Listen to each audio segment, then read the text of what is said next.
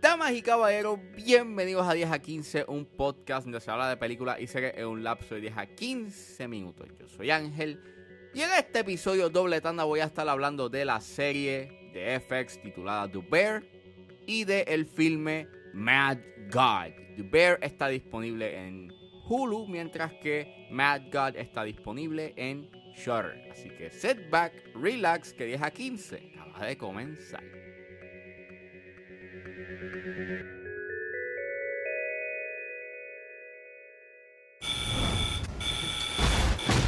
Twenty-five pounds. No, no, no. I ordered 200. Where's beef? You still got that meat connect? You get 12.50 for that on eBay. The Bear es una serie dirigida por Christopher Storer y Joanna Calo. Es creada por Christopher Storer, escrita por Storer, Joanna Calo, René Gibb y Catherine Skedina. Y el elenco lo compone Jeremy Allen White, Evan Moss, Backrack, Ajo Edeberry, Lionel Boyce, Lisa Colonsayas, Elwie Lee Gibson, Corey Hendricks, Richard Esteras, José M. Cervantes, Abby Elliott y Matthew Matheson. Y trata sobre un joven chef de restaurantes reconocidos que regresa a Chicago para manejar la tienda de sándwiches de la familia. Disclaimer, esta serie tiene temas de abuso de sustancias y suicidio, así que sugiero discreción. Esta serie, The Bear, ha empezado a tener como con cierto tipo de buzz y está siendo aclamada por la crítica. Y la semana pasada eh, había visto un tweet de Mario Alegre que él había como que recomendado la serie y de que el séptimo episodio es de los mejores como que episodios que él ha visto eh, este año. Y pues yo dije, hmm, ok, déjame ponerla en mi watchlist. Y me tuvo como que bien intrigado, you know, eh, ese detalle del séptimo episodio que dije, dale, vamos a ver la serie. Hay un boss, la gente está hablando de ella, la crítica está aclamando esta serie, así que yo dije, ok, vamos a verla. La vi y... Ay, Dios mío, esta, esta, esta serie es tan buena, es tan tremenda, es tan, es un, es, es un masterpiece, mano. Esta serie es explosiva.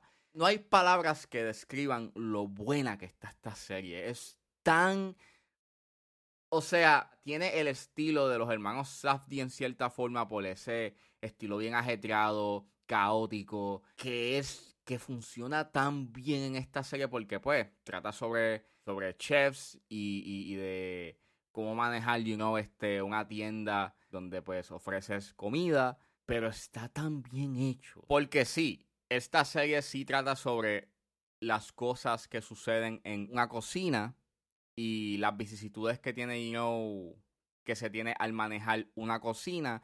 Pero más allá de eso, trata sobre la represión del duelo, a la misma vez trata sobre la ansiedad, sobre estar bien contigo mismo, de tratar de, you know, de move on, pero no puedes y, es sumamente hermoso, es gracioso, pero a la misma vez es bastante eh, amargo en ciertos puntos y es so well done, mano. Es una serie tan bien hecha, tiene un estilo, vuelvo, es caótico, pero dentro de su caos tiene un orden y dice mucho. Lo más que me impresiona de esta serie es que a pesar de que tú no conoces o, no te dan un backstory de quiénes son estos personajes o de todos los integrantes que están en la cocina, las acciones que ellos hacen a, a, lo largo de la serie dice tanto de quiénes son y de cuál es su headspace que al final tú terminas como que encariñándote de estos personajes a pesar de que maybe no conoces mucho de ellos y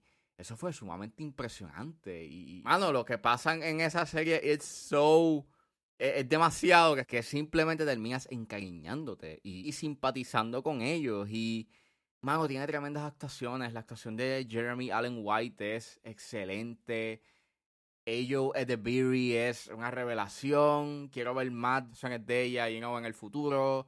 Eh, even más Backrack es un personaje que es bastante unlikable, pero poco a poco, mientras eh, se, se, desarrolla la serie, en el último episodio te tiró unos momentos bien emocionales que almost made me cry. O sea, por poco me hacen llorar. O sea, ese séptimo episodio es o sea, Si ustedes no van a ver esta serie, por lo menos vean el primero y vean el séptimo. El séptimo es un one shot que está tan bien hecho y es tan caótico y como la fotografía se convierte en algo bien sereno y estable y como poco a poco mientras las cosas van pasando y como la cocina se va, se va convirtiendo en un desastre, la cámara se pone mucho más caótica y cómo sigue a los personajes y cómo captura esos momentos de puro caos y de puro enojo y es tan hermoso y es tan caótico y es tan amazing que es como que, mano, o sea, está bien hecha. tiene un estilo frenético. Su fotografía a veces es bien estática, que te captura you la vida o el momento eh, dentro de la cocina. La edición es bien directa, es bien concisa, eh, mantiene un buen flujo y movimiento de las escenas. El final es emocional, es hermoso. Uno sí puede cuestionar como que lo conveniente que resulta este, you know, algo que suceda al final que puede resultar un tanto conveniente, pero a mí no me importó porque, vuelvo, lo que pasan a estos personajes a lo largo de la serie es tanto que tú terminas como que sí, mano, merecen un minuto de break. O por lo menos tener un momento donde se sientan bien y felices. Y es como que, yes. Y pues, mano, yo sé que estoy all over the place con esta serie.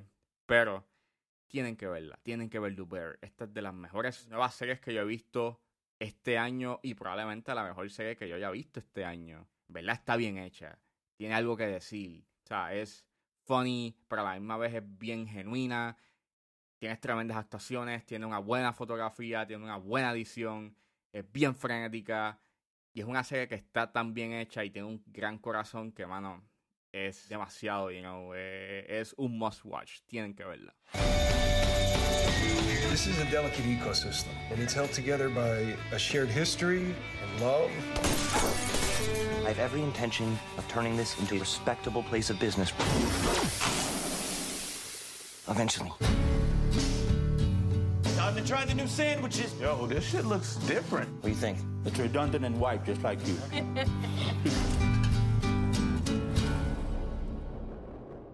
y saliendo de The Bear, ahora nos adentramos a Mad God, que está disponible en Shutter.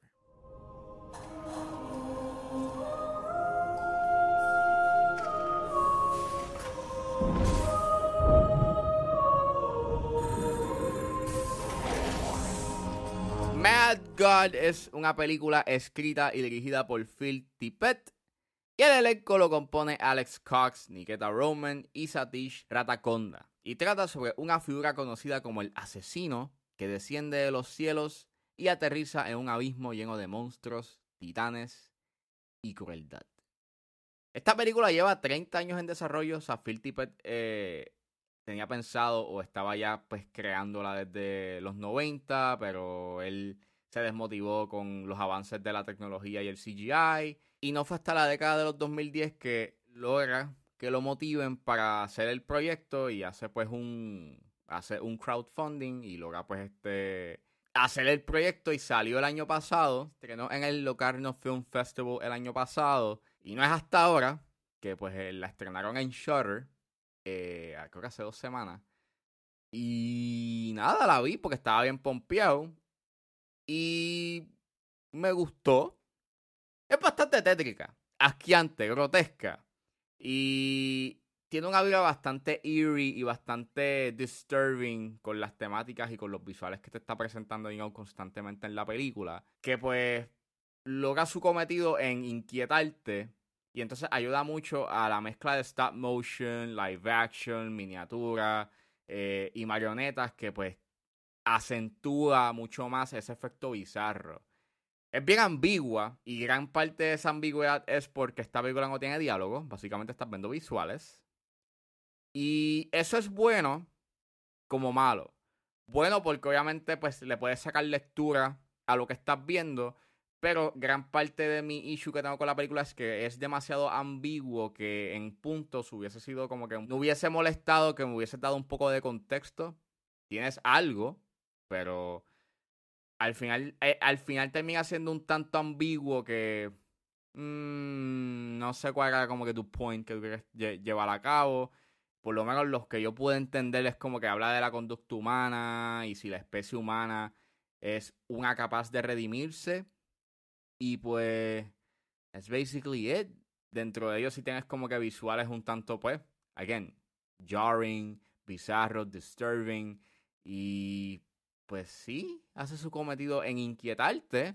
No se puede negar de que la animación stop motion es bien, bien compleja y es un masterpiece en términos de animación. Pero en términos de contenido sí, it's a little bit como que su ambigüedad puede ser un tanto, you know, eh, difícil pues para algunos o puede que para algunos este, su ambigüedad pues haga que no les guste la película. And I get it. Eh, otra cosa es que a veces hay escenas que se, alargan, que se alargan un poco más de lo necesario. Obviamente es como un showcase de la animación, pero a veces es como que ya me dejaste claro el punto. Creo que we can move on. Pero por lo menos para mí la, la compensación fue pues ver la excelente animación y los diseños, que pues obviamente se nota eh, el empeño y el, y el esmero de hacer una pieza de stop motion bastante que se sintiese, you know, palpable y como que creíble y, y, living, a pesar de que pues obviamente lo que estás viendo es bien disturbing y grotesco. Y pues básicamente eso. Mad God es una película que tiene unos logros, que pues está bien hecha en términos técnicos, pero que narrativamente para algunos puede ser un tanto frustrante debido a su ambigüedad. Pero aún así, véanla porque la animación es magistral.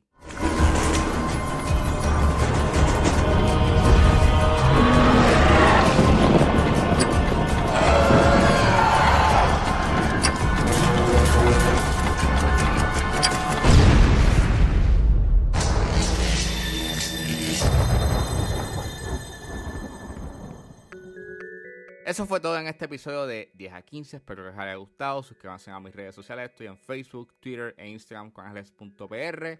Recuerden buscarme su proveedor de podcast favorito como 10 a 15 con Ángel Serrano. Gracias por escucharme y nos vemos en la próxima.